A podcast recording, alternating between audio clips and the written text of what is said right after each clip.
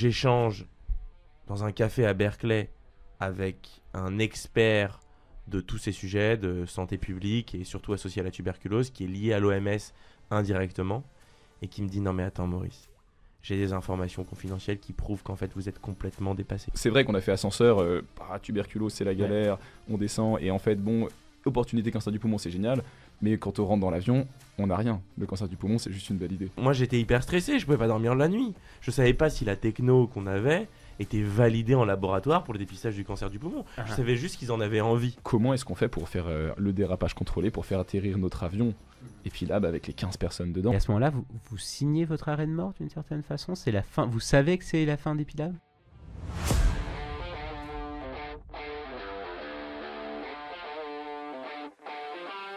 Bonjour à tous et bienvenue sur Let's Find Out, le podcast qui transmet les expériences de levée de fonds des entrepreneurs de l'écosystème. Je suis Jérémy Navon, le fondateur de Pitch My Startup. Et depuis des années, j'accompagne les entrepreneurs à préparer leur rencontre avec les investisseurs. À chaque épisode, je m'intéresse au parcours d'un entrepreneur et aux grandes étapes de ces différentes levées de fonds. Attention, vous êtes sur le point de découvrir l'envers du décor. Qu'est-ce qui se cache derrière les millions d'euros levés et les articles élogieux que vous voyez passer tous les jours dans les médias? On estime souvent à tort qu'elles font la valeur des startups et qu'elles permettent de mesurer le degré de réussite des acteurs de l'écosystème. Mais qu'en est-il vraiment? L'objectif de ce podcast? Vous faire découvrir des entrepreneurs exceptionnels et leurs aventures de levée de fonds. Pourquoi ont-ils levé? Comment ont-ils choisi leurs investisseurs? Quelles ont été leurs plus grosses galères et leurs plus grandes réussites? Alors pour ne manquer aucun épisode, abonnez-vous dès maintenant sur vos plateformes préférées. N'hésitez pas à nous donner 5 étoiles et à nous laisser un commentaire. Attention au décollage, Let's Find Out, ça commence maintenant.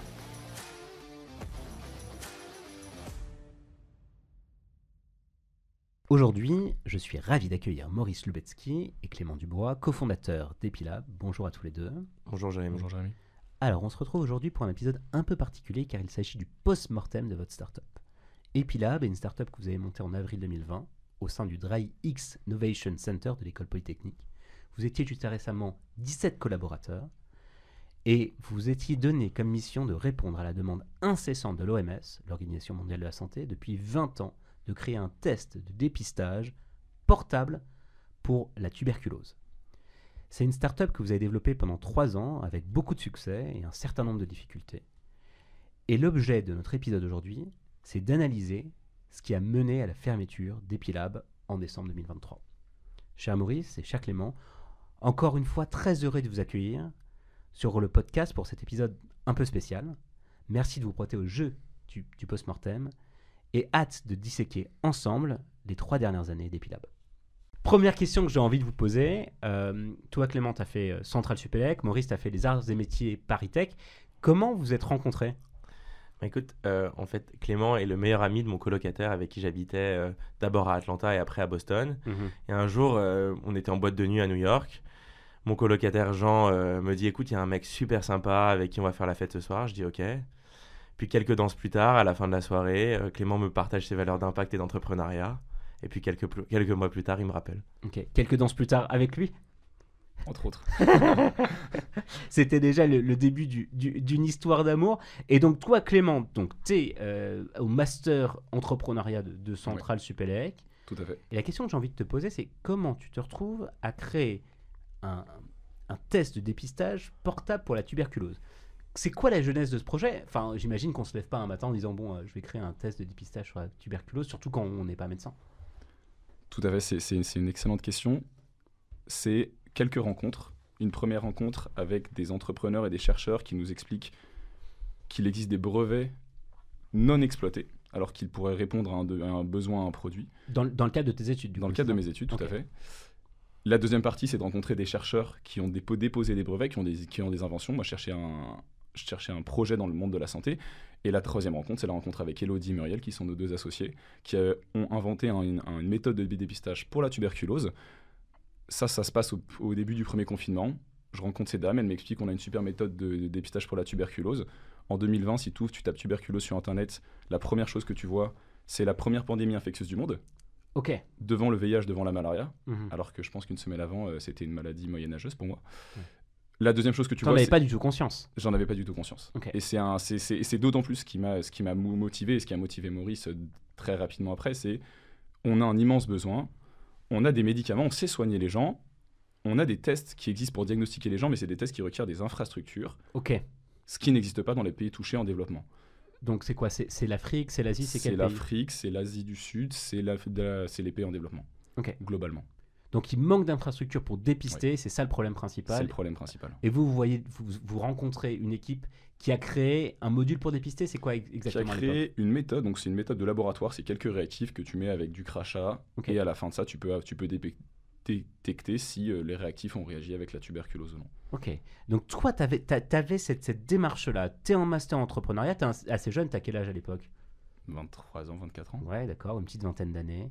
On te dit, il y a une plateforme pour aller regarder où sont les brevets? Enfin, que- comment C'est un, Pas ti- vraiment. c'est, c'est un réseau social, c'est, un Tinder des c'est- C'est brevets une exploration. Tu peux explorer, en fait, tu as, des structures qui s'appellent les SAT, les sociétés d'accélération du transfert des technologies. Mhm. C'est un peu long, mais ça vaut le coup d'aller regarder, et c'est des structures qui valorisent la technologie des laboratoires de recherche.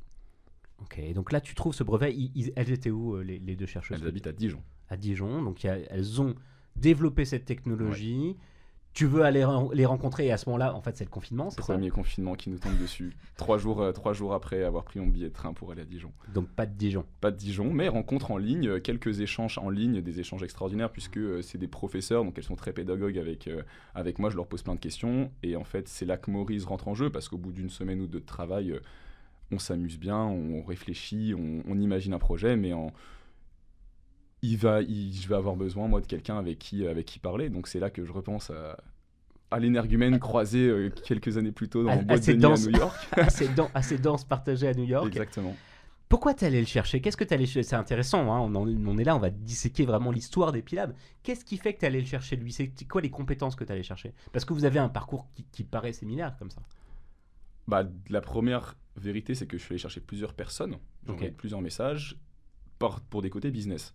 Moi, je suis ingénieur et je suis pas quelqu'un qui aime aller démar- démarcher. Et je savais que Maurice avait cette, euh, beaucoup plus cette appétence. Tu m'avais raconté des histoires, il avait monté une autre start-up avant. Mhm. Donc il y a eu ça, et en fait, c'est même pas la question d'aller le chercher, c'est ensuite que Maurice m'a rappelé 15 fois dans la semaine.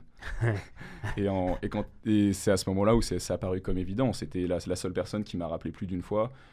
Et je pense que je vais te laisser la main pour expliquer, mais on a, on naturellement, on s'est trouvé complémentaires dans certains aspects que lui voyait et que je ne voyais pas du tout. Et moi, j'avais besoin de son, de son avis, et donc on a, on a vraiment construit à deux avec nos petites mains et avec Elodie Muriel de l'autre côté, qui elle était un appui scientifique. Donc toi, t'arrives dès mars-avril 2020, tu tombes amoureux du projet, euh, t'aimais déjà bien le mec. Et qu'est-ce qui se passe? Qu'est- Qu'est-ce que tu vois? Qu'est-ce qui se passe à partir de là? En fait, c'est un concours des circonstances. J'étais dans une société qui faisait du conseil en strat pour du développement économique sur la zone africaine en particulier. Donc la zone d'activité d'Epilab me paraissait vraiment très intéressante. J'avais bossé dans la santé aux États-Unis précédemment et j'avais déjà monté une boîte. Donc t'avais le CV parfait. J'avais le CV passé et parfait, mais surtout j'avais l'envie qui correspondait à ce que Clément cherchait. Ça, c'est la base de départ. C'est un CEO que t'es allé chercher? C'est ou- un, ou- c'est un partenaire, c'est Ouais. un associé. un cofondateur Et d'ailleurs, la fun fact, c'est qu'au début, sur les slides, on mettait que c'était moi qui étais CEO. Après un long débat, et qui finalement s'est retrouvé naturellement euh, échangé, parce que c'est Maurice faisait la partie euh, administrative, euh, stratégique, financière, donc euh, en fait, c'était plus logique. C'est pas t'as- t'as dit- facile. T'as dit hein. quelque chose d'intéressant, t'as dit t'as tombé amoureux du projet. Je pense que c'est un des premiers trucs qu'on s'est dit, non? Au téléphone, avant de parler de concrètement la tuberculose, un des premiers trucs, c'était moi, si j'ai envie de travailler et de m'investir, c'est sur un projet comme ça. Je me rappelle être au téléphone dans mon jardin avec Maurice qui me dit ça. Ouais. Et à l'époque, donc vous, vous, vous avez ces deux chercheuses, comment, comment elles s'appellent, excuse-moi Elodie et Muriel. qui, qui sont vos, co- vos cofondatrices également Oui, sur le tout à projet. fait. tout à fait. Euh, donc elles ont développé cette technologie, elles sont à Dijon. Comment on fait pour travailler avec du coup deux chercheuses qui, qui bossent dans un institut de recherche, euh, l'INRAE en l'occurrence, L'INRAE. c'est ça et, et les intégrer euh, au sein d'une start-up menée par euh, deux jeunes euh, vingtenaires euh, qui sortent tout juste d'école. Je pense que la première chose, c'est qu'il faut qu'il y ait une volonté qui soit partagée. Mhm. On donne d'une autre, elle donne du, de l'autre, de, elle donne de leur leur. temps, elle donne du leur. Et en fait, ce qui, ce qui se passe, c'est que ça se fait complètement naturellement. On s'est rendu compte qu'on partageait exactement la même volonté, transférer cette techno qui était de base que de la propriété intellectuelle en un projet qui était concret. Et donc, les appels le samedi soir, le dimanche matin ou dans la semaine un petit peu tard à la fin de leur cours, c'est devenu en fait monnaie courante. Et c'est ça ce qui a permis de prendre en main ce projet. S'il n'y avait pas eu de leur côté cet appui scientifique et cette volonté de nous suivre, on n'aurait jamais créé Epilab. Ouais, vous auriez pas pu. Jamais. Vous auriez pas pu récupérer le brevet comme ça, l'aspirer, l'intégrer dans la boîte sans les chercheurs. Non, parce qu'il y avait la connaissance historique de Mhm. tout le développement. On appelle ça la maturation scientifique de la technologie. Et donc, du- d'un point de vue euh, construction de la boîte, hein, de la start-up et de son capital, comment vous avez fait? Vous avez dû racheter le brevet en question Vous allez lever de l'argent pour, euh, pour pouvoir l'acheter? Vous avez, enfin, comment, comment on fait hein Euh, Là, on s'adresse à d'autres potentiellement jeunes entrepreneurs comme vous, qui sortent d'école d'ingénieur, qui ont envie de développer de la deep tech, qui ont envie de changer le monde, comme vous l'avez presque, vous avez déjà touché presque ce rêve des, des doigts. hein. C'est quoi le guidebook? Donc déjà, de base, on n'avait pas un rond. Donc on pouvait pas racheter en front le brevet. ok. Enfin si, on avait peut-être nos, nos, nos prêts pour euh, payer nos études, mais c'était pas pour ça, quoi. Et en fait, ce qui s'est passé, c'est que on a pris le brevet, on a signé une licence de brevet qui avait une certaine valorisation. Mhm. Cette valorisation, entre guillemets, on l'a échangée contre des parts de notre société. Ok, Donc en fait, ce qu'on a réalisé, c'est une augmentation de capital où on compensait la créance du brevet contre de l'equity de notre boîte, au profit de l'INRAE du coup? Au profit de la société d'accélération et de transfert de technologie qui s'appelle aujourd'hui Science. Ok, donc c'est la SAT. euh, C'est la SAT La qui SAT était mandataire pour représenter en fait les instituts publics qui possèdent la propriété intellectuelle que nous reprenions. Et à partir de là, ben, on a fait ce que tout le monde fait quand on, on- on devient associé. On a signé un pacte d'associés avec cet institut public. Et ils sont devenus actionnaires de notre société. Et nous, on, est devenu- on a eu une licence exclusive, tout domaine, tout territoire, de la techno qu'on allait développer en fait finalement. Donc là, vous avez la techno. Et qu'est-ce qui se passe à partir de là? Vous- Parce que vous n'avez toujours pas beaucoup d'argent, j'imagine. Est-ce que On n'a vous- toujours pas d'argent. Donc là, pour, pour développer une tech comme, celle, comme celle-ci, enfin en tout cas l'amener jusqu'au marché, dans le secteur qui est le vôtre, la medtech, en général, ça demande pas mal de thunes. Ça demande pas mal de thunes. On lance une levée de fonds. Ok, ce qui paraît logique. On lance une levée de fonds pour faire pour financer finalement toutes les activités. La première activité, c'est une activité, c'est une activité de R&D, donc de la biologie concrètement. On travaille avec l'hôpital Bichat, Ok. Qui est le centre national de référence de la tuberculose. Donc ils ont des patients tuberculeux français. C'est ce- c'est eux qui rassemblent toutes les données tuberculose. Donc on travaille avec eux sur la partie biologie. On rentre à l'incubateur de l'école polytechnique qui s'appelle le enfin le centre de centre qui s'appelle le DRI X Innovation Center, où ils nous prennent par la main sur un grand nombre d'aspects parce que même si on est euh, même si Maurice a déjà monté une boîte, on n'est pas encore des entrepreneurs aguerris, donc ils nous prennent en main sur tous les aspects, euh, d'ailleurs la licence de brevet également, et donc le développement du produit jusqu'à l'industrialisation, jusqu'à l'industrialisation du produit. L'objectif de cette première levée de fonds, c'est d'avoir une première version du produit sur laquelle compter sur 200, 300 patients pour avoir des données cliniques et relever des fonds euh, pour finaliser le produit. Donc là, vous êtes quatre. Vous êtes propriétaire des brevets. Vous êtes incubé ou accéléré au Dry X Innovation. Est-ce que vous n'avez pas d'argent pour recruter, euh, à part potentiellement des stagiaires, j'imagine Euh, Et vous devez tout de suite lever hein, pour, pour, euh, pour avoir les moyens de faire quelque chose. Vous cherchez combien à l'époque? On cherche euh, avec la dette en plus un million d'euros, un truc comme ça. On enlève beaucoup plus finalement, mais on cherche ça. vous, vous levez combien à la fin? On lève en moyenne 1,8 million d'euros. Ok, vous, vous arrivez à lever 1,8 million d'euros, donc, donc un, un- un joli seed, euh, que vous levez au bout de combien de temps? 9 mois. Ok, ce qui est plutôt dans les, enfin, en général dans, dans les, dans les temps qu'on entend pour, pour ce type de levée euh, en seed en particulier. Comment ça se passe cette levée?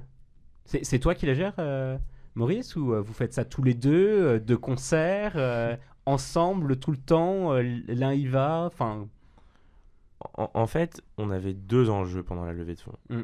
Premier enjeu, c'était l'argent, fondamentalement, mais aussi de mettre en place opérationnellement la recherche et développement de notre boîte. Clément, il prend en lead ce sujet-là et le structure.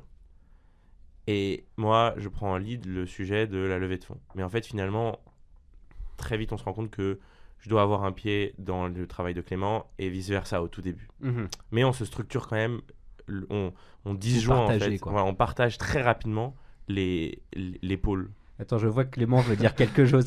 moi, moi j'allais dire qu'au début, on faisait tout à deux. Tous nos appels, on les faisait à deux. Ouais.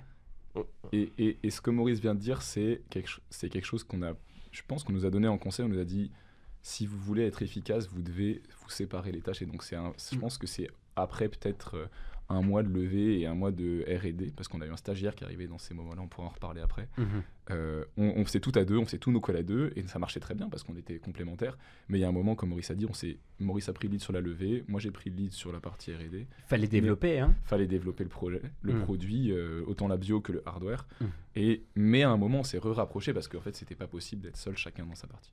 Oui, et puis sur les derniers rounds, on, veut voir les deux cofondateurs. et puis pour le coup, euh, tu l'as aussi pris pour euh, toute l'expertise qui était la sienne. Bien sûr. Tout à fait. Une de nos chances, c'est que on n'avait pas, on n'était pas à la rue financièrement, parce que la SAT, qui était actionnaire de notre boîte, nous a aidés au début. Ah. Et a accepté de nous payer certaines de nos charges. Donc en fait, on a pu lancer des recrutements, on a pu lancer des contrats de collaboration avec des laboratoires en même temps que on commençait à lever des fonds. Donc en fait, on a généré du crédit auprès de nos investisseurs en même temps qu'on levait. Et donc nos investisseurs qui en fait faisaient une due deal en temps réel sur notre boîte se sont rendus compte qu'on avançait quand même plutôt rapidement. Mhm.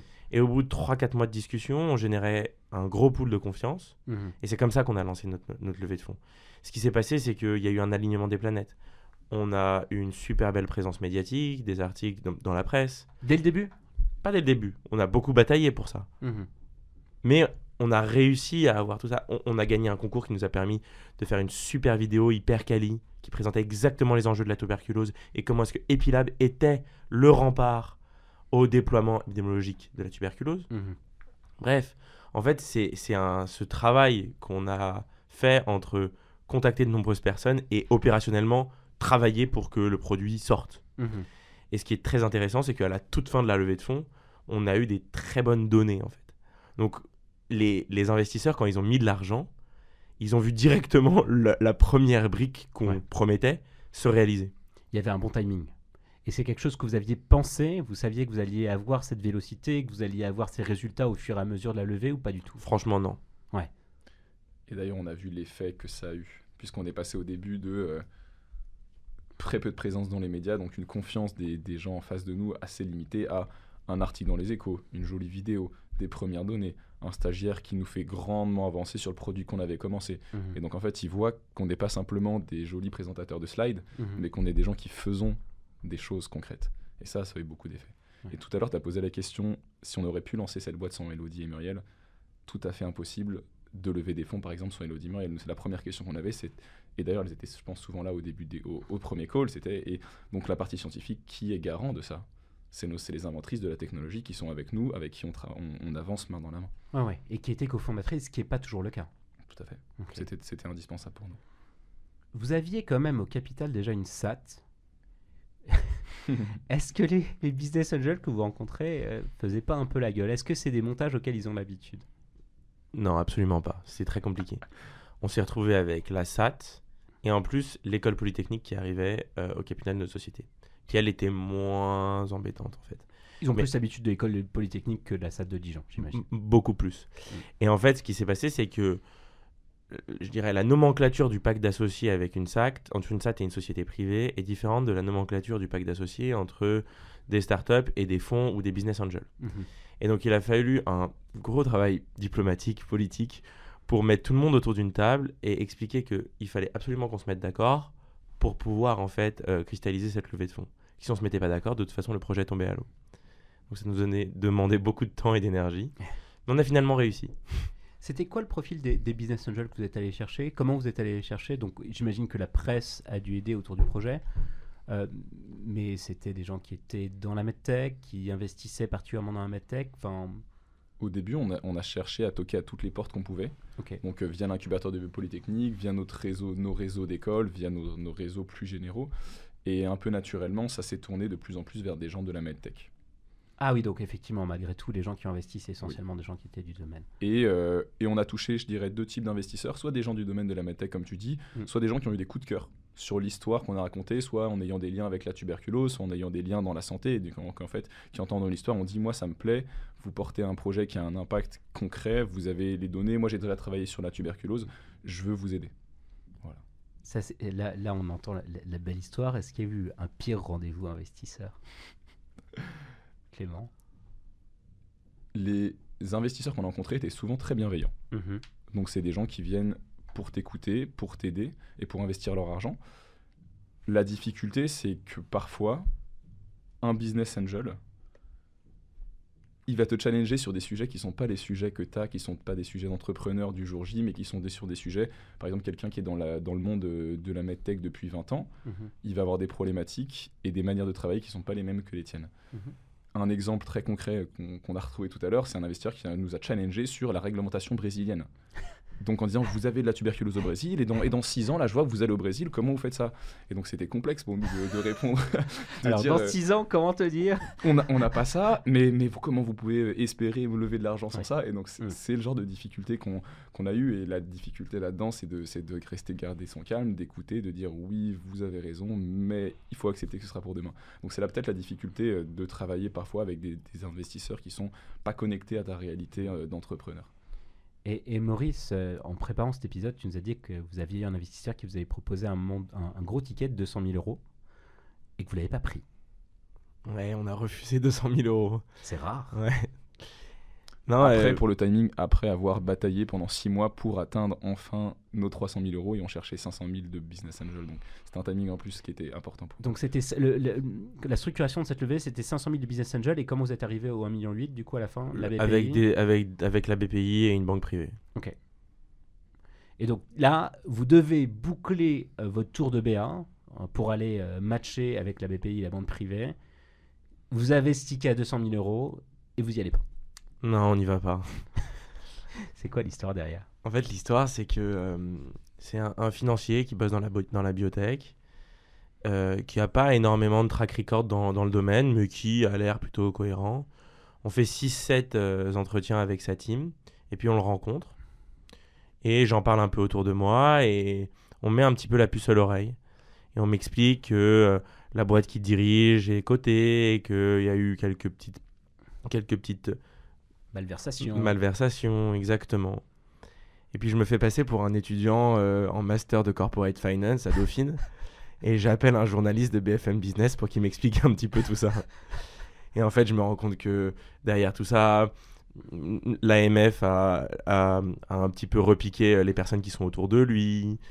Je me rends compte qu'en fait, on, aurait potentiellement fait rentrer un loup dans la bergerie finalement. Mhm. Et donc, quelques jours plus tard, avec Clément, on se rend compte qu'il n'est pas du tout aligné avec nos valeurs. Mhm.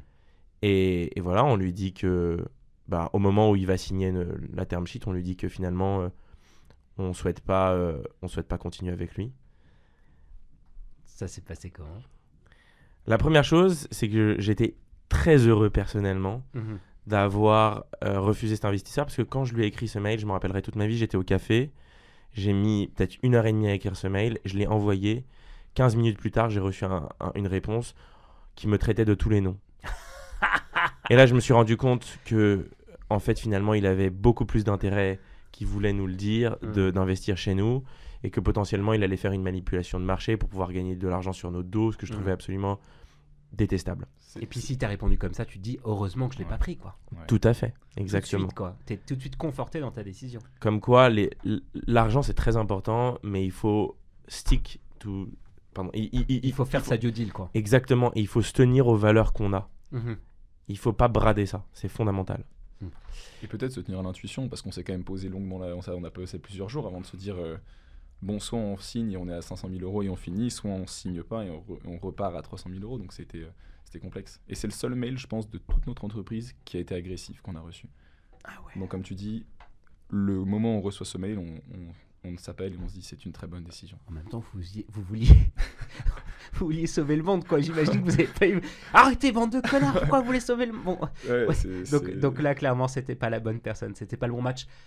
Du coup, là, vous êtes un pied au, au, pied du mur. Il vous manque 200 000 euros. J'imagine pas beaucoup de temps pour clôturer et que ça se fasse. Vous êtes dans une industrie qui est hautement capitalistique. Vous avez besoin d'argent. Vous êtes soulagé, mais en même temps un peu stressé. Comment ça se passe? Comment vous allez chercher ces 200 k qui restent? En fait, ce qui s'est passé, c'est que au fil de l'eau, il y a eu un grand nombre de personnes qui étaient intéressées par le projet. Mhm. Et nous, on disait, oui, mais bon, attendez, on vous rappellera peut-être s'il y a une place qui se libère. Et donc, très vite, on a réussi à récolter 150 000 euros. Et ce qui est très drôle, c'est que. Ah, on- ça se bouscule au, au portillon pour venir chez vous, quoi. Tout à fait. Et en fait, ce qui s'est passé, et on n'avait qu'à choisir, en fait, finalement. Mhm. Et puis, euh, très rapidement, il y a des gens qui nous ont contactés sur LinkedIn, Clément, ça, il me semble. Mhm. Et en fait, euh, ces personnes étaient absolument extraordinaires et étaient d'accord de compléter la fin du tour. Et donc, finalement, refuser ces 200 000 euros, c'était les remplacer ces 200 000 euros par des investisseurs géniaux. Donc, on a bien fait. C'est souvent ce qu'on se dit hein, rétros- rétrospectivement. Vous levez cet argent, c'est quand même 1,8 million, donc c'est- vraiment de l'argent. J'imagine qu'après, euh, cher Clément, vous allez recruter, vous musclez euh, ton équipe de R&D. Enfin, c'est c'est quoi l'histoire d'Epilab de cette, cette levée de fonds que vous bouclez, vous bouclez quand finalement? En été-août 2021. Ok, août 2021 jusqu'à fin 2022. Là, je sais que ça a été très vite, vous avez fait beaucoup de choses. La première chose, tu l'as dit, c'était de recruter des membres, notamment de l'équipe R&D. Donc, on recrute. La- on- le, premier, le premier recrutement qu'on fait, c'est un stagiaire Mhm. euh, des arts et métiers qui euh, est responsable produit, donc faire de la, de la CAO, la conception assistée en 3D. La deuxième personne qu'on recrute, je sais pas si tu te rappelles, c'est Manon qui est. On cherche un docteur, donc un, un scientifique de haut niveau en microfluidique et microbiologie. Donc c'est le profil indispensable parce qu'on fait de la bio, on fait de la microfluidique et notre produit assemble les deux, donc on cherche quelqu'un là-dedans. Et donc c'est notre deuxième recrutement qui est assez challengeant, Que tu trouves pas sur LinkedIn en général. que tu trouves pas facilement sur LinkedIn, mais le monde de la microfluidique est un petit monde, donc en fait tu as des réseaux, tu connais les... Il y a peu de masters, peu de peu d'experts là-dedans, Mhm. donc tu trouves quand même des candidats, Mhm. mais c'est un recrutement qui est très challengeant pour, euh, pour nous, Maurice, moi, et Elodie et Muriel, on, on se retrouve face à des gens qui sont techniquement à ex- excellent niveau, Mm. et en plus on cherche à savoir si ça va être des bons... euh, managers dans Ouais. le futur, si ça va être des bonnes personnes avec des soft skills. Donc c'est la première chose qu'on fait, c'est recruter pour avancer sur cette, sur cette R&D. Et, et donc pour la boîte, comment ça se passe? Donc vous- la R&D avance, le, le produit sort quand? Est-ce qu'il est sort en, en 2022 ou, ou il sort beaucoup plus tard? Le le produit, il sort pas tout de suite. En revanche, on noue énormément de collaborations avec des grandes institutions internationales. C'est ça l'histoire de 2022. Vous, vous partez à ce moment-là en Afrique, c'est ça? Ouais. Alors racontez-moi un peu ça parce que c'est une histoire euh, assez folle quoi. Deux jeunes euh, enfin, étudiants, en tout cas tout juste sortis de l'école, entrepreneurs avec euh, une technologie exceptionnelle qui peut pour le coup régler ce problème de, de- en tout cas du dépistage de tuberculose à grande échelle. Vous partez en Afrique, euh, poussé par certains de vos experts. C'est quoi les anecdotes folles qui se sont passées à ce moment-là? La, première- la première chose, c'est qu'on part en Afrique parce que les gens qui achètent nos tests, c'est non seulement les financiers, donc l'OMS, et tous les acteurs associés, mais c'est aussi les utilisateurs finaux, donc le programme béninois de lutte contre la tuberculose, tous ces programmes-là. Donc on va en Afrique pour rencontrer le directeur du programme national de lutte contre la tuberculose du Bénin. C'est une expérience extraordinaire. Nous, ça fait un an qu'on appelle, qu'on connaît ces gens au téléphone, qu'on appelle l'OMS et qui nous disent plein de choses, mais rien ne vaut en fait le terrain. Euh, C'est c'est ce qu'on disait tout à l'heure avec Maurice. Tu veux courir, tu corrigeras vous, après. vous avez été, enfin, vous, êtes, vous étiez reconnu, accompagné par l'OMS Vous été aviez des contacts envoyé euh, par un de nos euh, mentors proches qui s'appelle Laurent Raskin et qui est donc euh, travaillé à la Fondation Mérieux qui venait souvent sur le terrain. Donc c'est lui qui nous a quasiment pris dans ses valises pour aller au Bénin à Cotonou. La première chose marrante, c'est que au bout de moins de 24 heures, on se retrouve avec un serpent autour de la tête. mhm. Et au bout de 48 heures, on va dans un, hôpital béninois. Et là, on se rend compte ce que c'est concrètement. Mhm. C'est que des choses à même le sol. C'est c'est- c'est- c'est des, c'est des salles, mais il n'y a pas d'étage. On rencontre les utilisateurs finaux qui sont des médecins, des infirmiers. On voit leur, leur écosystème et on, se rend compte que ce qu'on avait imaginé n'était pas du tout la réalité. Et qu'est-ce que vous aviez imaginé et qui n'était pas la réalité? Les infrastructures médicales qu'il y a autour. En France, quand on va à l'hôpital Bichat, il faut mettre euh, cinq tenues, Mm. on passe par un sas, un deuxième sas, Mm. on se désinfecte. Et enfin, on peut rentrer dans l'endroit où il y a des crachats de tuberculose. Mm. Là, c'est une salle ouverte. Donc, il n'y a pas de hotte, il y a une fenêtre ouverte. Ça, ça travaille tout à fait différemment, mais Mm. c'est pas... euh, le, le- c'est des, des normes et des structures différentes. Et ils traitent un volume beaucoup plus gros. Mhm. On imaginait mettre notre puce, nous, à un certain endroit de la chaîne de valeur, et en fait, elle n'était pas du tout au même endroit. Donc, on se retrouve face à des réalités qui sont pas du tout les mêmes. On pensait que les gens avaient du temps, mais en fait, ils Mm. enchaînaient des centaines de- d'échantillons. Donc, on était. euh, Ça, ça, ça nous a beaucoup transformé la vision du produit. Est-ce que tu dirais qu'à ce moment-là, tu as vraiment ressenti le besoin pour un produit comme le tien? Oui. Est-ce que c'est devenu beaucoup plus concret? C'est devenu plus concret puisque quand on parle, au, euh, par exemple, au directeur de lutte contre la tuberculose de la région dans laquelle on était, il nous dit Moi, je sais que dans ce village, j'ai une grosse épidémie de tuberculose, Hmm. mais je ne peux rien faire. Parce que je ne vais pas envoyer quelqu'un avec un laboratoire sur lui. Hmm. C'est trop cher, c'est trop, trop de logistique. Donc, si j'avais un test de dépistage, je le mettrais dans un sac à dos d'un quelqu'un, il Ouais. irait là-bas, il reviendrait le jour même avec des résultats. Ouais, c'est ce qu'on appelle le point of care. C'est le point of care, Hmm. exactement. Tu, tu voulais ajouter euh, quelque chose, euh, Maurice, à ce moment-là? En fait, ce qui était très intéressant, c'est que on était avec le directeur béninois du programme de la tuberculose, qui en fait coordonnait toute l'Afrique de l'Ouest. Le besoin qu'on est allé chercher au Bénin, c'était un besoin qui était sur un territoire absolument immense, qui représentait une incidence de tuberculeux absolument gigantesque. Donc, quand on a été satisfait de, du problème à la- auquel répondait notre produit, on était satisfait pas que pour le Bénin, on était satisfait pour une zone énorme. Et à ce moment-là, vos contacts vous, vous encouragent. Ils vous disent Ok, vous avez une solution, on vous fait confiance, allez-y. Enfin, qu'est-ce qui se passe exactement? Ouais, on est très encouragé, on est très encouragé. On nous propose même de rencontrer le ministre des Investissements béninois pour que le Bénin nous accompagne financièrement. Ok. Et donc on se retrouve euh, dans, au palais présidentiel devant euh, le ministre béninois des Investissements. Et en fait, on, on- on pitch, comme on Mhm. pitcherait devant n'importe qui. Et on explique que tous les trois ans, il y a 14 milliards de dollars qui sont investis dans la tuberculose, le malaria, la malaria et le VIH. Et le type ne croit pas. Comment ça? Il ne croit pas qu'il y a 14 milliards qui sont investis. Mhm. Et, et il nous dit Bah, pas de problème, je vais appeler le patron du Fonds mondial. Et là, on le regarde comme ça. Ça fait des mois qu'on veut échanger avec le patron du Fonds mondial. Il prend son téléphone, il décroche son téléphone. Hello, Chairman. How much is invested uh, each three years in tuberculosis, malaria and HIV, please? Il met le téléphone en haut-parleur. Et le chairman du Fonds mondial répond et valide notre, euh, no- no- notre montant. Voilà, bref. Au final, les intérêts n'étaient pas du tout alignés. Il n'a pas du tout investi chez nous. Mais je peux vous dire que j'ai vu la, la goutte de sueur tomber sur la, sur la tête de Maurice quand le mec a sorti son téléphone. I'm listening, Chairman. Et, et cette mise en relation-là, ça a fait quelque chose ou pas Écoute, je pense que. C'est un Ah, sacré fun fact. ouais, c'est un sacré fun fact. Franchement, je pense qu'à long terme, ça aurait pu faire quelque chose. Ça aurait pu faire quelque chose.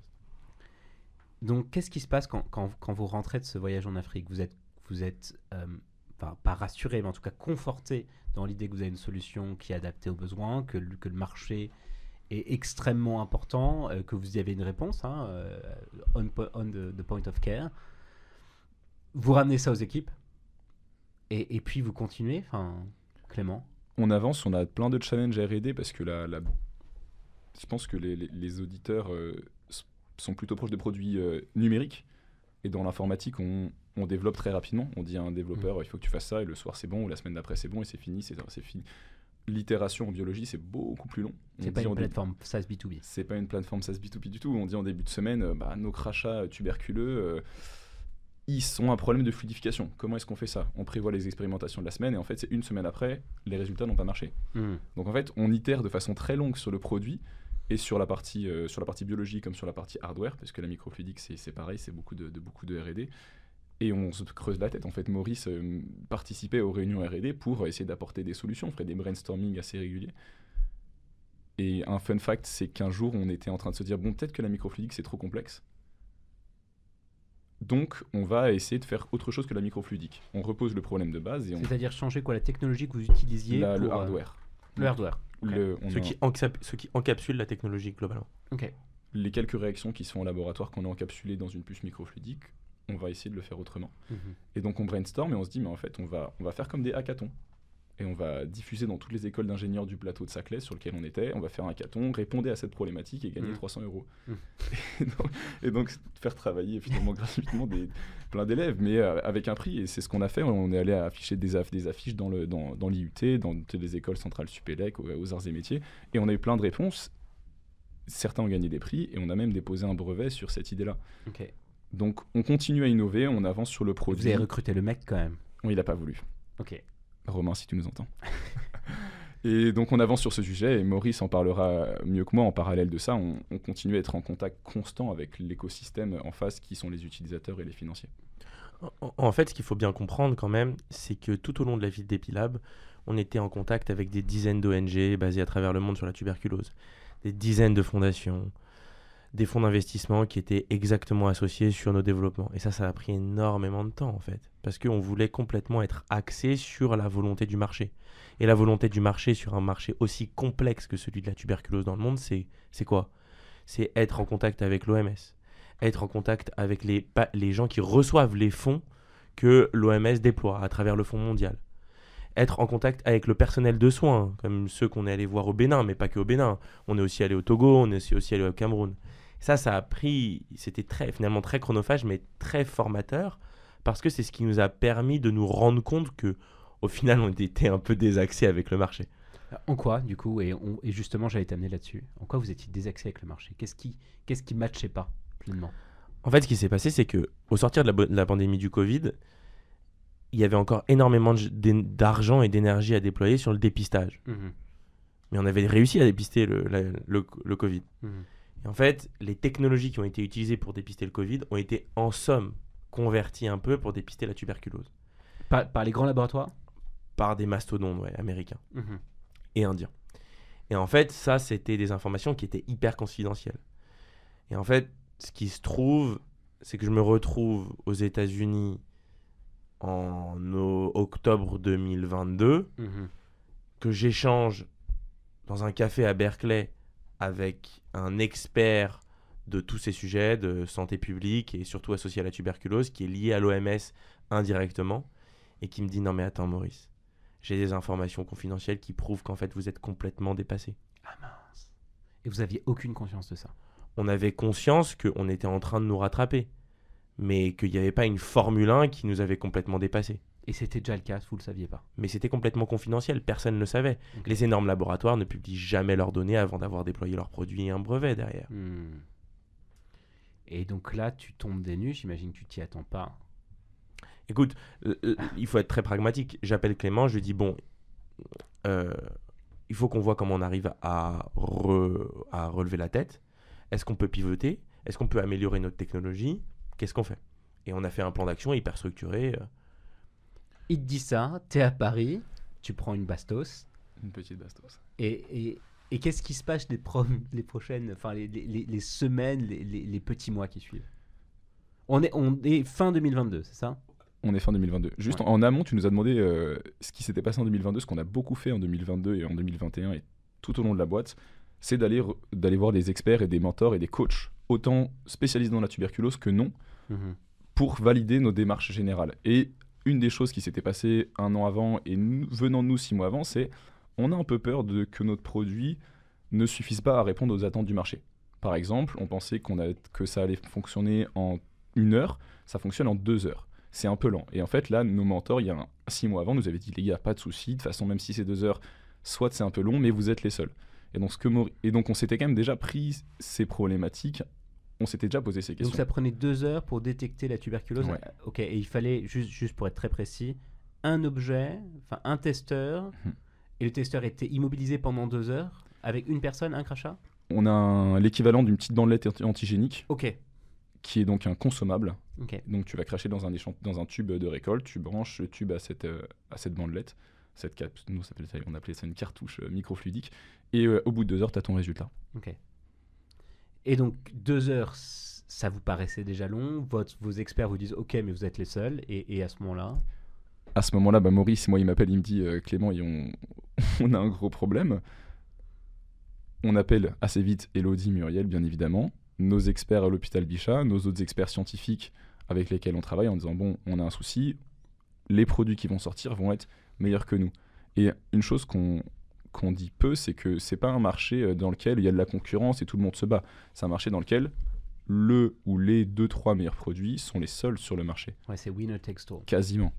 Parce que si tu si es l'OMS et que tu donnes 10 millions d'euros à un produit, il faut être certain que ce soit le meilleur de très très loin. Ah, parce que c'est l'OMS qui, qui, va acheter après. C'est le Fonds mondial qui, qui finance l'ensemble des, des, produits des ONG et des, des, des pays en développement. Ouais. Ah oui. C'est ça, c'est la, la, difficulté euh, sur, que, sur laquelle Maurice a travaillé pendant deux ans. C'est parler aux décideurs politiques, mmh. aux financeurs et aux utilisateurs finaux. Qui vous encourageait? Qui nous encourageait tous. C'est comme si tu arrives au début du Covid, euh, tu appelles le gouvernement français, tu dis j'ai un super test pour le Covid. En fait, que tu dises n'importe quoi ou pas, ils te répondent parce que le jeu envoie la chandelle. Et c'était un peu notre situation.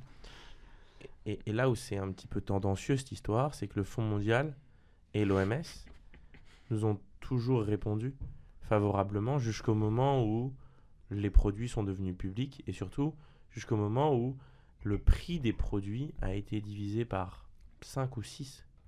Quand par rapport au vôtre, tu veux dire? Non, par rapport à, au prix de base mhm. qui était initialement accordé. Mhm. Quand une cartouche valait 40 dollars chez nos concurrents, elle a été euh, divisée, on a, ils ont divisé le prix par 5 ou 6. Mhm. Et donc on s'est retrouvé à euh, un prix de test à 8 dollars. Et nous, on vendait notre test au début à 10 pour finalement s'abaisser à 5. Ouais.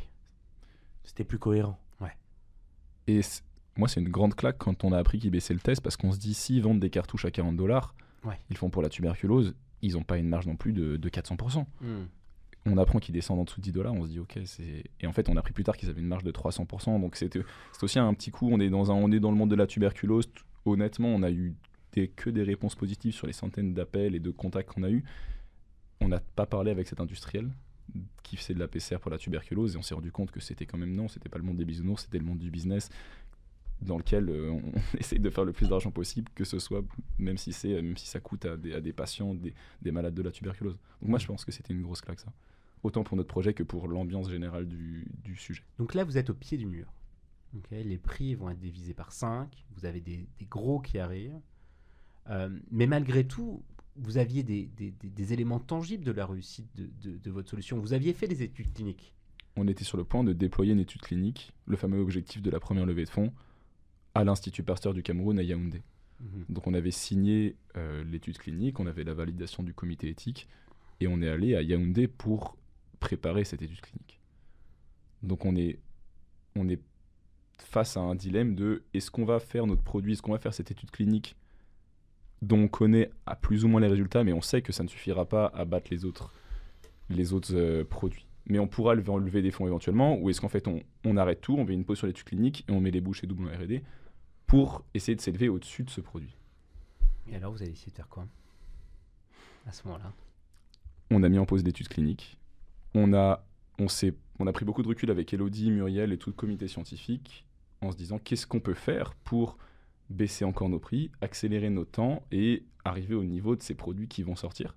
C'est ce qu'on a fait. On a mis toute notre équipe de R&D sur le sujet. On a dit on va pivoter, on va pivoter toute la technologie ce qui est risqué, mais ce qui était en fait la seule solution. Encore une fois, comme d'habitude, on valide en fait avec toute l'équipe et on leur dit euh, cette problématique-là, quelle est, quelle est la solution que vous proposez, et nous voici les solutions qu'on propose, et on arrive à un, accord. Et du coup, vous l'avez pivoté comment, votre technologie?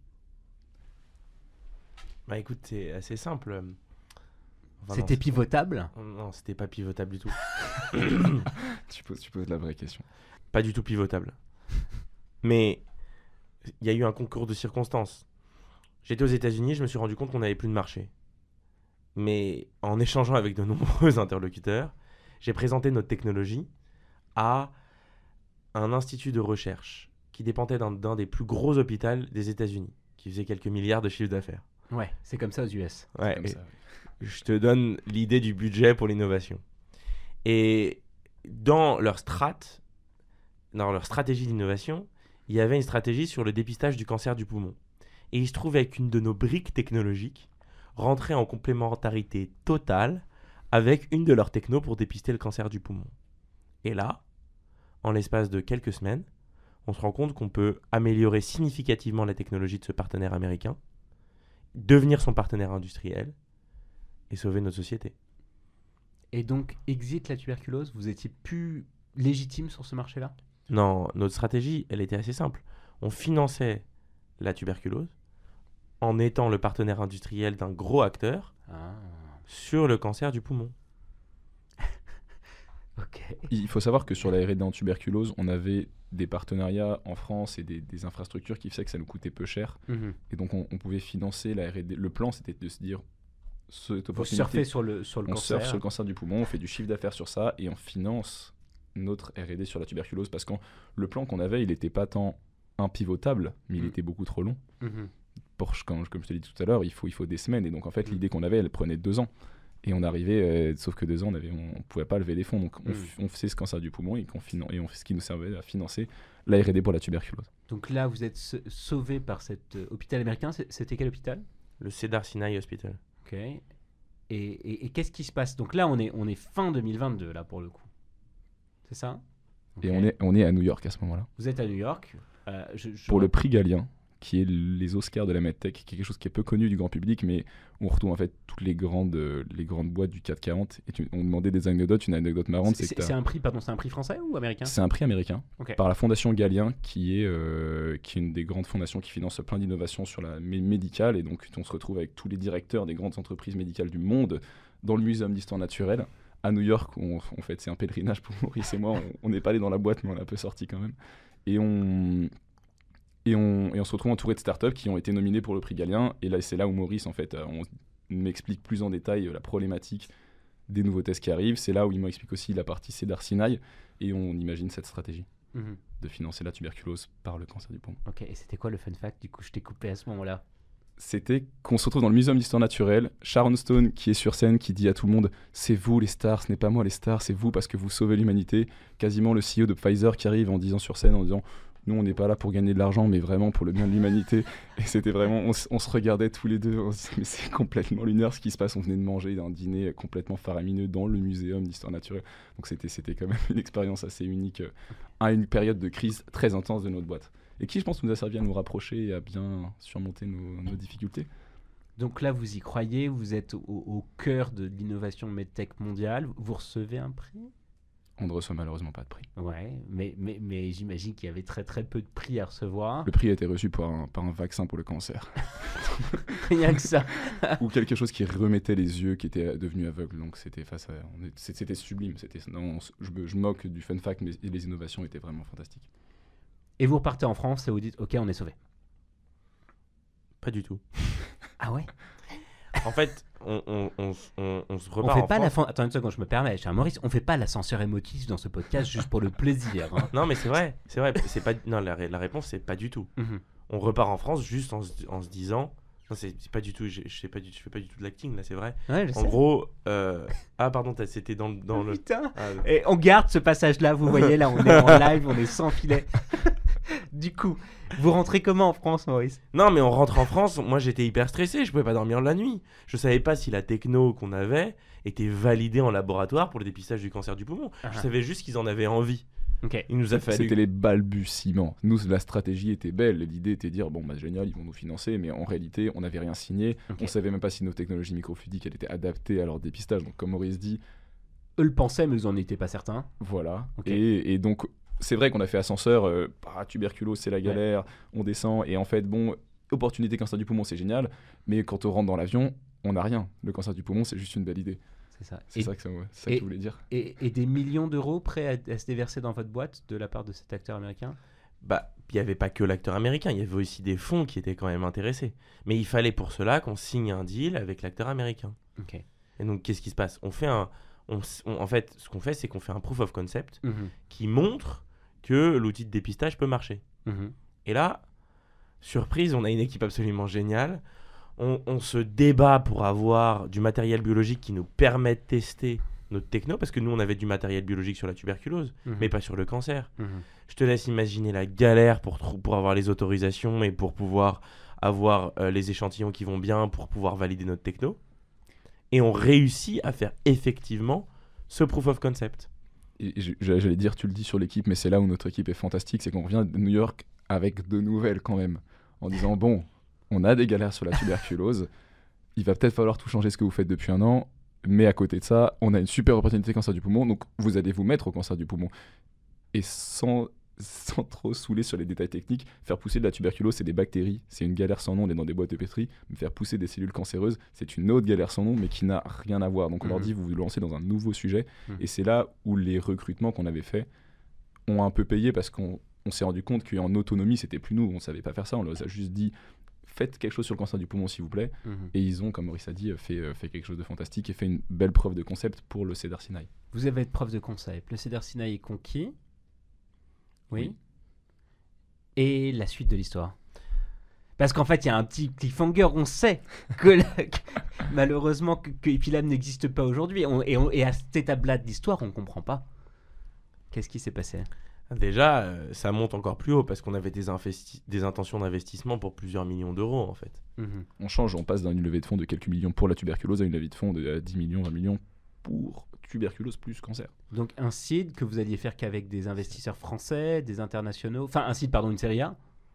Ouais.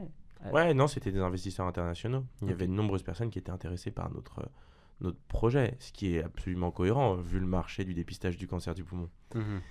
Et en fait, ce qui se passe, euh, c'est que le Cedar Sinai Hospital revient vers nous et nous dit que stratégiquement, on n'est plus le partenaire industriel de, du, développement de cette technologie sur le territoire américain, mhm. parce que euh, ils vont licencier cette technologie à un interlocuteur américain, mhm. et qui nous laisse, en revanche, l'exploitation de la technologie sur le territoire européen. Et c'est là qu'on commence à, se poser des questions. On commence à se demander si cette technologie a un sens en Europe. Et après des dizaines d'heures de rendez-vous avec des experts, des dizaines d'heures de lecture de papiers de recherche scientifique, de un, on commence à devenir des experts.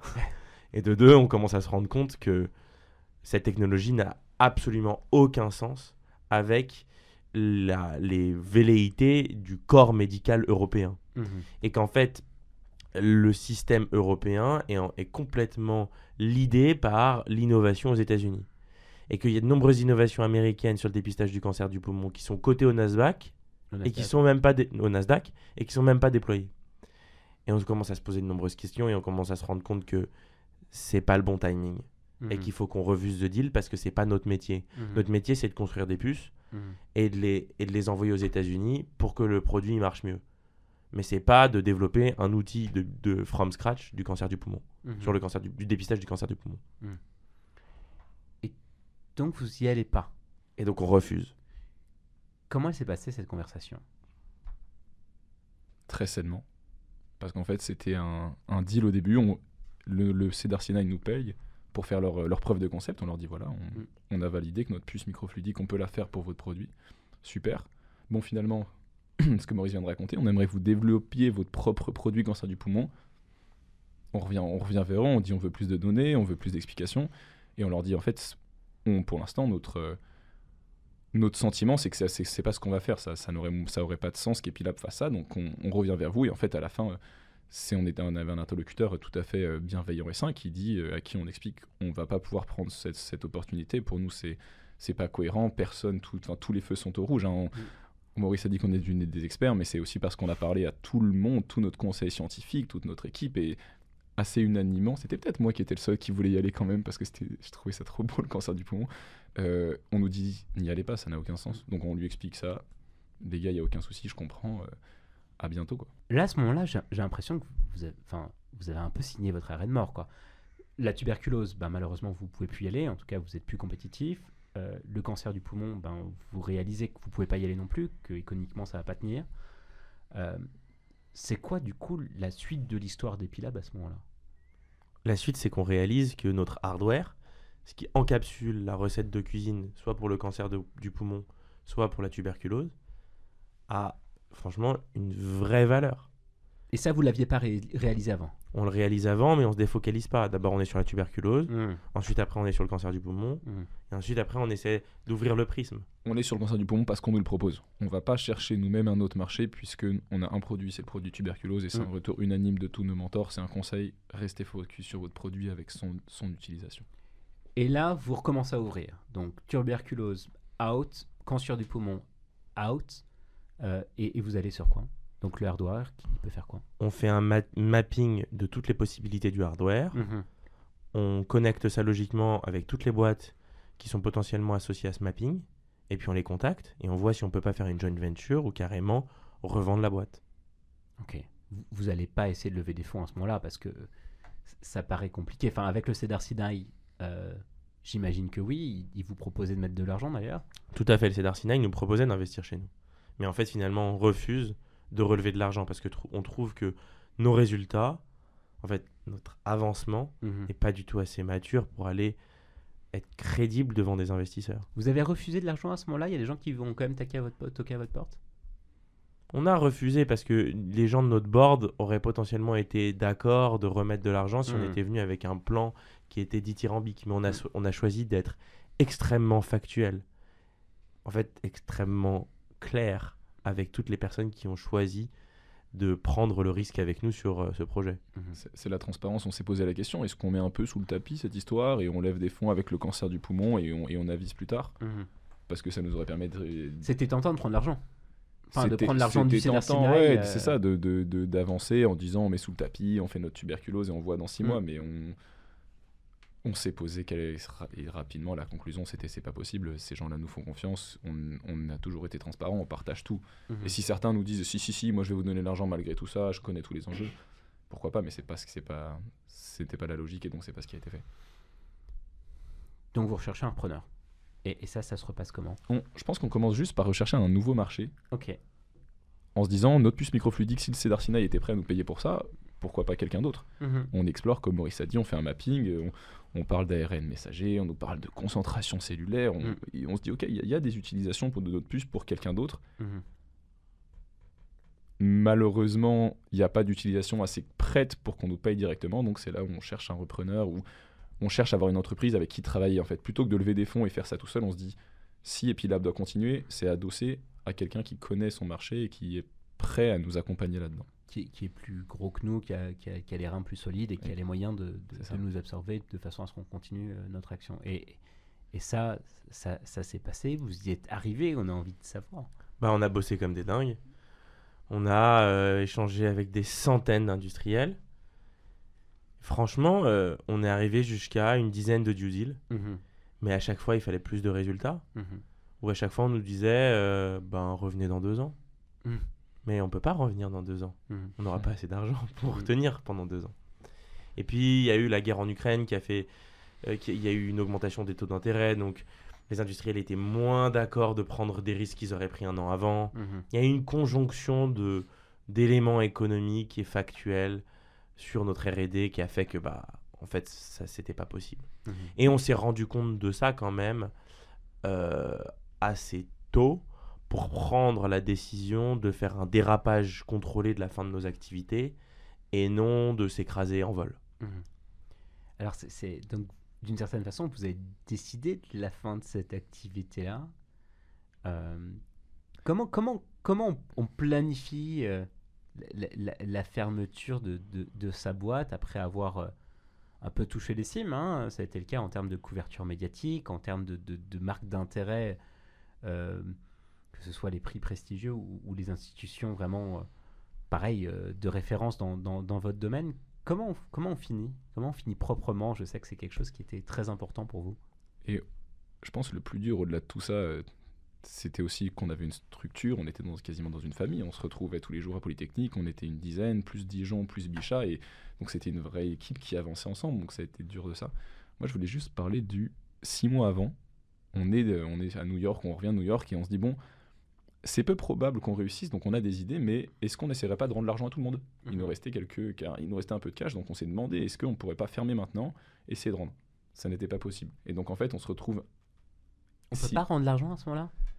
On n'en a pas assez, les banques récupèrent en priorité, donc en fait nos Mhm. investisseurs n'auraient quasiment rien touché. Donc nous ce qu'on voulait c'était rendre aux investisseurs qui nous avaient fait confiance. Et donc six mois après on se retrouve dans la même situation. Bon, ça va être compliqué, on n'a pas trouvé de, de, de partenaire industriel. Comment est-ce qu'on fait pour faire euh, le dérapage contrôlé, pour faire atterrir notre avion Et puis là, bah, avec les 15 personnes dedans, donc les stagiaires, ça va être bon, mais les- toutes les personnes en CDI, celui qui est en thèse, Elodie, Muriel, comment, comment est-ce qu'on fait at- atterrir ça Et donc, on contacte, comme d'habitude, nos mentors, nos experts, nos avocats, en disant, bon, on est dans une situation complexe, quelles sont les options Et donc là, on a eu quelques mois de réflexion sur ce qu'on peut faire, est-ce qu'on liquide, est-ce qu'on cherche un repreneur sur notre propriété intellectuelle, est-ce qu'on fait un licenciement économique, quelles sont, quelles sont les options? Et, et Maurice, alors, quelles sont les options qui se sont imposées? La première option, c'est déjà d'être très transparent avec nos employés. Première option qu'on a prise, je veux dire. C'est-à-dire qu'on les a prévenus au préalable, avant l'été, qu'ils allaient perdre leur job en soi. Mhm. On, les a prévenus en avance parce qu'on s'est beaucoup posé cette question. Excuse-moi de couper la parole. on, a on s'est beaucoup posé la question est-ce qu'on leur dit deux mois en avance Peut-être qu'on va fermer. Mhm. Risque ils arrêtent de travailler et ils disent euh, on se barre. Opportunité ils sont à fond. Mhm. On a eu la, la grande chance qu'ils soient. Qu la première action, c'était de dire mais attendez, euh, qu'est-ce qu'on peut faire pour que, pour que Pilab ça survive? Et donc, en fait, on a c'était peut-être les trois mois les plus intenses en termes de, de travail, de R&D, nous, d'exploration, de comment est-ce qu'on fait pour trouver quelque chose. Bon, jusqu'au moment où, malheureusement, on leur dit c'est la fin. Et, et c'est quoi cette, cette, date de fin? C'était quand? Bah, On a fini en décembre dernier. Donc, décembre 2023. Décembre 2023. Donc, euh, ce que tu disais juste, juste avant que, que, Clément reprenne, reprenne, la main, donc vous décidez de dire à vos collaborateurs que, que ça va être la fin et ils décident de, d'y aller euh, à fond jusqu'au bout. Euh, des autres éléments que tu veux mettre en avant? Bah, On fait une stratégie de liquidation de notre boîte. Donc on est tout seul, mais on se rend compte que la date de la liquidation de notre boîte, ça va être. Enfin, on va avoir un rendez-vous au tribunal en octobre. Donc on a encore le temps de retrouver un, entre, un, repreneur. Mhm. De la propriété intellectuelle, de nos actifs technologiques mhm. ou de la, de la société. Et donc en fait, ce qui se passe, c'est que on licencie toutes nos, toutes nos RH, mhm. mais on continue à bosser comme des dingues pour valoriser le travail de nos RH en fait. Et d'essayer de trouver une piste qui sauve les activités de la boîte. Hmm. Ce qu'on ne réussit pas à faire, hmm. à quelques petites choses près, parce qu'on a failli revendre la boîte, en fait, juste avant notre, euh, notre, euh, notre, notre premier rendez-vous de, pour, liquider, euh, pour liquider la boîte devant le tribunal, où un fonds anglo-kényan était potentiellement intéressé pour nous reprendre, mais où les termes et le prix n'allaient pas ensemble. Hmm. Et finalement, euh, on a été représenté, on s'est retrouvé devant un tribunal de commerce et on a liquidé notre boîte. Comment vous vivez avec ça aujourd'hui? Enfin, avec, avec la fin de cette boîte-là, on est, on est quelques mois après. Euh, rétrospectivement, comment vous vous sentez? C'est une, une, question difficile. Moi, je me sens beaucoup plus en paix que le moment le plus dur. C'était le moment où on a dit à tout le monde, ça va être peut-être la fin dans 2-3 mois. Parce que là, tu vas avoir des gens que tu as employés dans ton, dans ton entreprise, à qui tu as, as partagé ta vision jusqu'à plusieurs années, et tu leur dis, bon, peut-être que ça va s'arrêter. Et non seulement tu leur dis ça, mais en plus, toi, plus tu avances, plus tu sais ce qui va se passer. Mhm. Donc, c'est-à-dire, plus tu avances, plus tu sais que c'est de, de plus en plus mort. tes proches, Et eux, ils te demandent, mais ah, c'est bon, euh, vous avez des résultats, ça va aller, et sauf que tu peux pas leur dire, bah non, non, il y a des chances que ça s'arrête. Donc, tu, on devait globalement continuer à piloter un avion en sachant qu'il allait devoir s'atterrir, en disant à tout le monde on va jusqu'au bout, il n'y a pas de souci. Hmm. Et donc ça c'était très dur. En fait, à partir du moment où il y a eu une fin, Maurice a fait un travail gigantesque sur la partie licenciement économique pour que tout le monde retombe sur ses pattes, ce qui a été le cas. Et donc au moment où toute l'équipe a quitté l'entreprise, là, moi personnellement, depuis ce moment, j'ai le cœur léger. Hmm. On atterrit, on fait, on fait ce dérapage contrôlé euh, tant bien que mal. On, on est passé au tribunal, euh, comme Maurice disait, en décembre mais c'est un, un soulagement et comme là on est en train de faire un post-mortem, tu vois, c'est une belle manière de plier, les, de plier les bagages et on a dit au revoir à tous les gens qui nous ont aidés un par un pendant les quelques mois qui nous ont restés, donc on, a eu la chance de finir tout ça en paix. Pourquoi, pourquoi vous avez décidé d'en parler aujourd'hui, euh, Maurice? De, de, et de la fin d'Epilab et pourquoi on est là aujourd'hui? On n'a pas monté une boîte euh, on n'a pas monté une marketplace euh, qui mettait en relation euh, des vendeurs de croquettes et des, et, des gens qui, qui, qui, avaient des chiens en Californie. Pas du tout. Mhm. On a essayé de révolutionner le monde. Et franchement, c'était absolument extraordinaire. Et c'est, je pense, à la portée de beaucoup de reprendre de la propriété intellectuelle française, mais voire internationale, et d'en faire des succès technologiques. Nous, on a tout mis, on était jeunes, mais il y a de nombreuses personnes qui devraient le faire, en fait. Qui ont les capacités mentales, scientifiques, des valeurs qui nous correspondent tous, et qui peuvent réaliser l'irréalisable. Et nous, c'est ce qu'on a voulu faire, et on espère que ça inspirera d'autres personnes. Rétrospectivement, vous, diriez que ce sont quoi les key learnings que vous avez, que vous retirez de cette expérience je pense que le premier, moi, c'est de, toujours poser des questions et ça, aller, aller, aller demander de l'aide. enfin, quel que soit notre niveau d'expérience, notre âge, il faut. C'est comme ça. Bon, il se trouve qu'on est là en train de parler de la fermeture de notre boîte, mais on a, ça nous a évité beaucoup d'erreurs. Et un des gros key learnings, c'est qu'on a toujours vibré avec les gens avec qui on travaillait. Et donc humainement et en termes de valeur, en termes de vision, ça a toujours été euh, un plaisir de travailler avec Maurice. On a, on a, partagé des moments fantastiques, mais avec notre équipe, avec tous nos partenaires jusqu'au bout, ça a, été, ça a été quelque chose de génial. Donc si on veut aller dans une direction, il faut que tout le monde vibre vers, vers cette idée. Et, toi, Maurice, qu'est-ce que qu'est-ce que t'en, en retires de cette expérience-là? Déjà, ce qui est fondamental, c'est la transparence. Transparence avec soi-même, hmm. transparence avec son associé, transparence avec ses employés, ses partenaires, ses investisseurs et après le grand public. Il faut avoir un discours qui soit cohérent et il ne faut pas s'en mêler les pinceaux parce qu'en finalement on s'en mêle soi-même à vouloir essayer de pondre une version pour un interlocuteur au défaut d'un autre. Ça n'a aucun sens en fait pour soi. Mmh. Donc il faut pouvoir se regarder dans le miroir pour pouvoir se lever le matin et avoir l'énergie de continuer à travailler sur le projet qui nous tient depuis des années parfois. Hmm. La deuxième chose, c'est agir, à mon sens, c'est réfléchir. Il faut pas tourner autour du pot. S'il y a une problématique, on trouve une solution, on évalue les risques. Même s'il faut travailler jour et nuit pendant des semaines, des mois, on fait. Parce qu'en en faisant, on génère des nouvelles opportunités et on on génère des pistes de réflexion. Et c'est ce qui nous a tenus et c'est ce qui nous a permis d'atterrir correctement, je trouve vous avez énormément pivoté, vous avez cherché énormément de solutions, vous avez failli être, sauvé à, maintes reprises et potentiellement on pourrait raid sur un, épisode classique hein, de Let's Find Out en racontant la levée de, 20 millions que vous auriez fait avec des acteurs US si, si ça avait marché avec Cedar Sinai, si, si, ça avait eu, du sens. Euh, c'est quoi le conseil que vous donneriez à ce jeune entrepreneur? Vous avez commencé à lui, à lui parler euh, entrepreneur masculin enfin, ou féminin bien sûr, euh, qui aujourd'hui en école ingénieur comme vous, qui regarde potentiellement euh, les, différentes technologies qui sont en train d'émerger, qu'est-ce que vous avez envie de lui dire? C'est quoi le message peut-être d'espoir que vous voulez lui transmettre? Il y a un milliard de problématiques à résoudre. C'est une sensibilité personnelle, mais il y a dans le monde écologique, mais il y en a partout en fait. Dans le monde social, dans l'éducation, dans les pays en développement, partout il y a des technologies qui résoudent et il y, a des il y a des innovations à faire pour résoudre tous ces problèmes. Donc je pense que Maurice l'a dit, il faut y aller, il faut agir, il faut pas tourner autour du pot. Je l'ai dit tout à l'heure, mais le conseil c'est de demander de l'aide partout et de trouver des gens bienveillants qui, qui peuvent vous soutenir. Et si quelqu'un est d'accord de faire un call avec vous, il sera peut-être d'accord d'en faire, euh, d'en faire 10 pour, euh, pour vous aider, vous accompagner jusqu'au bout.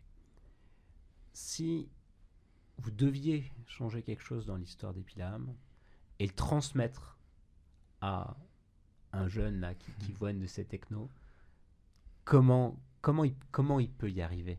Hein, Parce que malgré tout, j'ai quand même l'impression dans, l'histoire que vous m'avez racontée que bah, en fait, vous êtes euh, affronté à, à, des mastodontes qui avaient des, des moyens énormes euh, et, et, des ressources très importantes.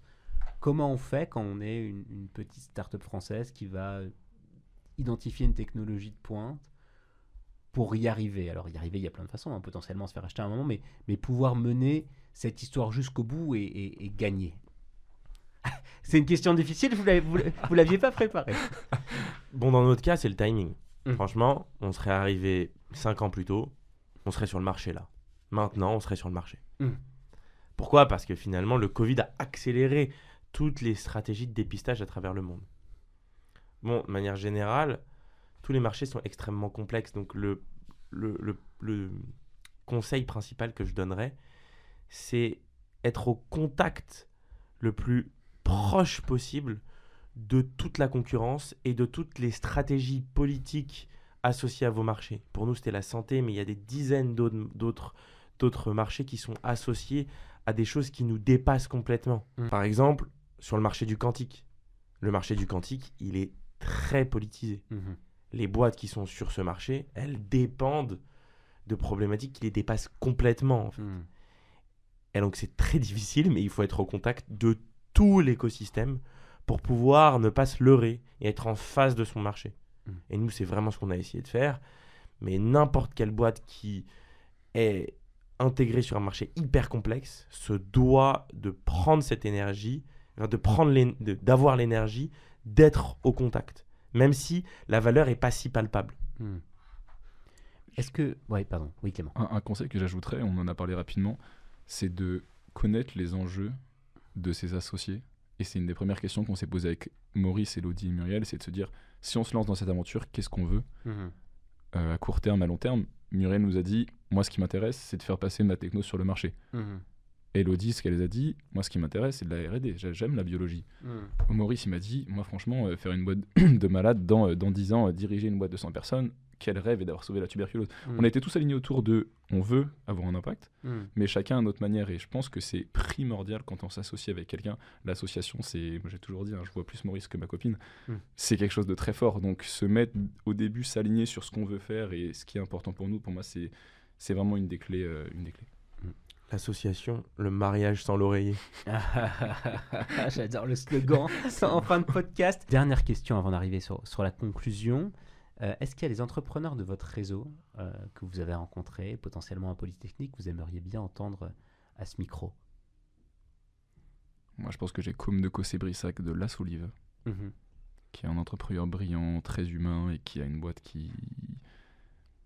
On l'a rencontré il y a deux ans au tout début. Il faisait des formations pour la rénovation énergétique. Je pense mhm. qu'il c'était peut-être le tout début. Il nous a dit bah, je vais faire des formations. Et bah, six mois après, il avait formé des dizaines et des dizaines de personnes à la rénovation énergétique.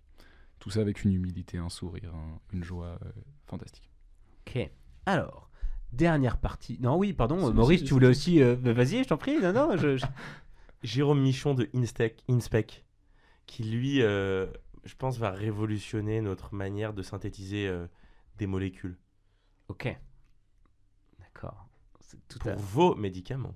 Ok, ok, tout un programme. Donc on, les contactera de votre part. En guise de conclusion, euh, 10 questions très rapides. Quelle est votre plus grande fierté? D'avoir permis de générer des nouveaux, des nouveaux axes de carrière grâce à, à, à Epilab.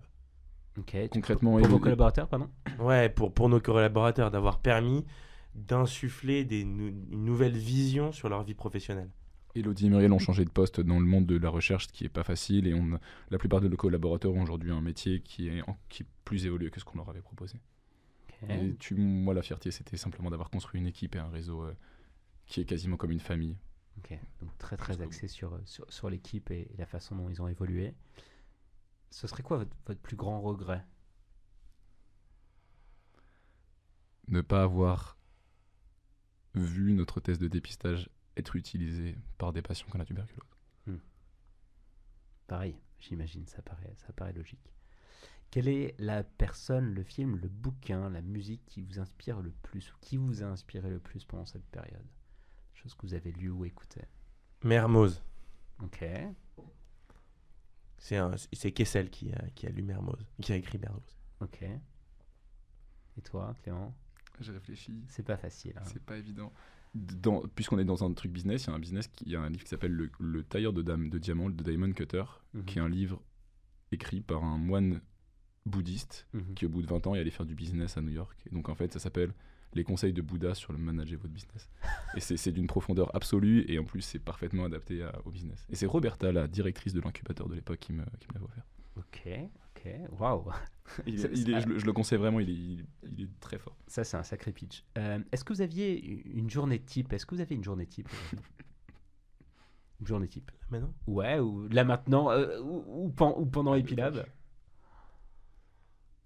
Pas de journée. On n'avait pas, on pas de journée type du tout, mais quand on était à Polytechnique, on arrivait, on disait bonjour à toute l'équipe, on se retrouvait à deux et là on se crêpait de chignon dans le bureau pour, euh, pour trouver des solutions à toutes nos problématiques on, avait euh, plein de calls avec plein de gens. Et qu'est-ce que j'oublie, Maurice? Préparer des dossiers. On cherchait des conseils, beaucoup de conseils. Moi, j'ai un souvenir que.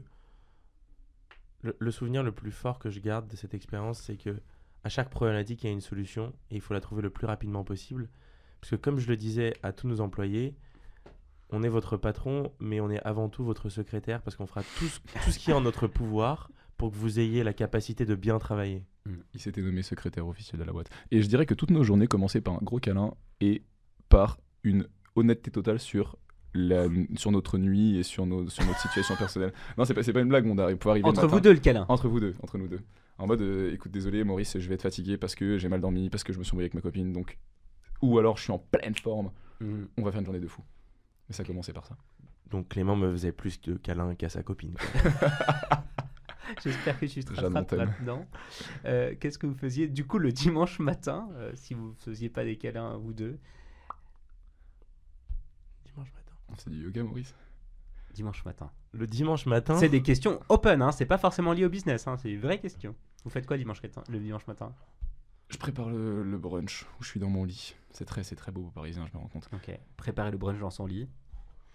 franchement, moi je pense que je vais faire un petit peu de yoga, Ouais, je yoga. médite et je dois finir par une partie de tennis avant d'aller déjeuner. Mhm. Juste pour rebondir sur ça, on s'est rencontrés. Maurice faisait du yoga depuis longtemps, moi je découvrais. Donc on a, on, a- on faisait dans mon jardin, Julien Josas, euh, des postures et, et au au début nos journées de travail ressemblaient à des, des acrobaties un peu. Mhm. Mhm. Ch- Chose marrante parce que ce qui, ce qui nous a aussi rapprochés, c'est que la petite amie de Clément et finalement Clément a fini par venir à mes cours de yoga en fait. Parce que tu donnes des cours de yoga? Ouais, Mais déjà à l'époque d'Epilab ouais, ouais. Pendant, pendant Epilab, tous les mercredis soirs à 20h30, dans un studio à côté de la rue du Temple, je donnais, je donnais et je donne en fait toujours des cours de yoga. Attends, mais c'est un rendez-vous en plein podcast là. C'est magnifique. hein. Euh, Donc voilà, vous voulez faire du Allez-y. yoga avec, avec un, entrepreneur, allez-y. Exactement, je vous attends. Euh, comment vous voyez la suite? Question large. Hein. Moi avec le sourire et plein d'espoir parce que comme on l'a dit tout à l'heure, il y a plein de, plein de choses à faire qui peuvent faire, euh, qui peuvent, euh, qui peuvent rendre notre futur euh, souhaitable et dont, dont qu'on sera fier de donner à nos enfants. Mhm. Maurice Moi, je veux m'impliquer concrètement et qu'il y ait une, une valeur réelle à, à- à mes actions et, que ça, et voir le, le bénéfice de toute l'énergie que je déploie. Donc j'ai hâte de déployer mon énergie. Ok, tu peux nous en dire un peu plus? Bah venez le mercredi. Ok. Euh, c'est- c'est c'est quoi votre prochaine boîte S'il y a une prochaine boîte? Former les gens au métier du futur Ok. Et aux enjeux actuels de la société pour, euh, comme je l'ai dit, aller vers un futur euh, qui, qui donne le sourire. Ok. Et toi Je pense que ça sera au prochain épisode. Le prochain épisode. Est-ce que vous avez un coup de gueule? On arrive à deux, deux, trois dernières questions. C'est dur ça. Vous passez? Ok. Non, non, attends, Non, attends, attends. un, mais attends, un coup de gueule à nous deux, entre nous deux? Non, non, un coup de gueule, si vous voulez, à vous deux, pas forcément. Un coup de gueule général sur le monde, sur. euh, sur... c'est très bateau, mais moi c'est un coup de gueule contre en fait la, euh, la valeur qu'on donne, et tu l'as pas très peu fait aujourd'hui, mais qu'on donne aux, aux gens et aux entreprises qui est basée que sur l'argent. Mhm. C'est très, c'est très bateau, mais pour moi ça me fait toujours un peu mal de d'entendre des, des gens qu'on félicite pour ce qu'ils font, alors qu'en fait ils, ils génèrent de, des problématiques, mais comme ils font beaucoup d'argent, on les félicite. Mhm. Ok. On y reviendra. je- non, je- moi, j'ai- franchement, j'ai un coup de gueule. Je, je trouve ça dommage que les formations que on a tous ne nous préparent pas à, à cette flexibilité un peu mentale qu'il faut avoir pour s'impliquer et, et changer un marché. Mhm. On, on nous donne pas assez la parole. On nous, on- on nous apprend à être des très bons exécutants, mais on nous apprend pas à réfléchir par nous-mêmes. Et franchement, c'est pas 4-5 heures de philo par semaine en terminale qui nous apprennent à réfléchir par nous-mêmes. Mhm. Ce qui nous apprend à réfléchir, ce qui nous apprend à nous réfléchir par nous-mêmes, c'est à nous poser des questions sur la vie de tous les jours, à s'intéresser aux médias, à s'intéresser à l'actualité. En fait, à se remettre vraiment en question, quoi. Mhm. Ça, c'est, et ça, c'est une compétence qui est pas présente chez nous. Et, et- et que vous avez vraiment développé dans le cadre des Pilab, quoi. En tout cas, on a essayé. Mhm. Est-ce que vous avez une bucket list? Et si oui, elle est une chose qui, qui aurait dans la bucket list que vous voudriez partager avec nous?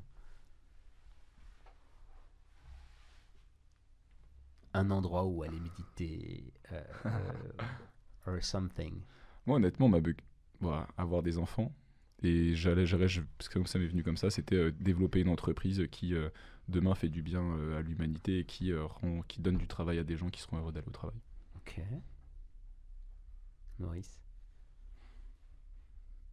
Question non préparée.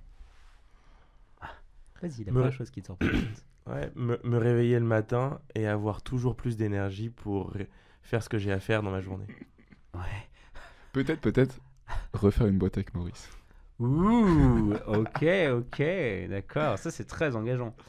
Euh, et dernière chose, si vous deviez changer le monde, et, vous l'avez, vous, y aviez été, hein, enfin, vous avez été, vous avez été proche de cet objectif-là, enfin, vous feriez quoi maintenant, fort de l'expérience qui a été la vôtre sur Epilam, si vous pouviez, si vous deviez changer le monde, qu'est-ce que vous feriez?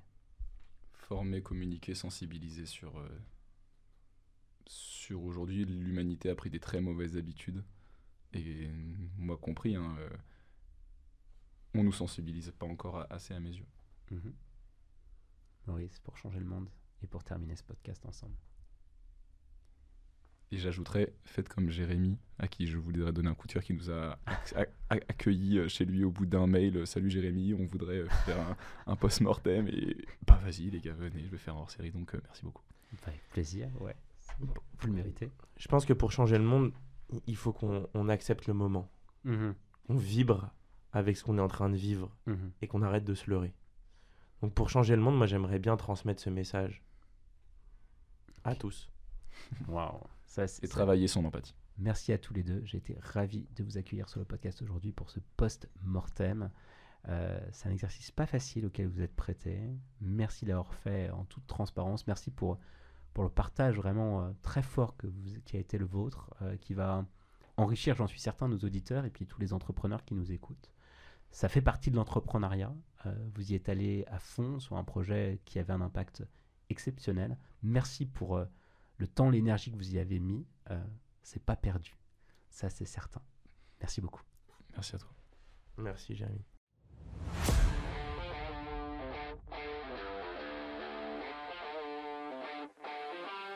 Chers auditeurs, merci de nous avoir écoutés jusqu'au bout. J'espère que vous avez passé un bon moment en notre compagnie et que vous avez appris plein de choses sur la levée de fonds. Si ce podcast vous a plu, aidez-nous à le faire connaître. Parlez-en autour de vous, à vos amis, à vos proches, qu'ils soient entrepreneurs en levée de fonds ou tout simplement curieux d'entrepreneuriat et d'innovation. Abonnez-vous dès maintenant sur vos plateformes préférées pour ne manquer aucun des prochains épisodes. Donnez-nous 5 étoiles et surtout n'hésitez pas à mettre un super commentaire. C'est essentiel pour nous afin de gagner en visibilité et faire découvrir le podcast au plus grand nombre.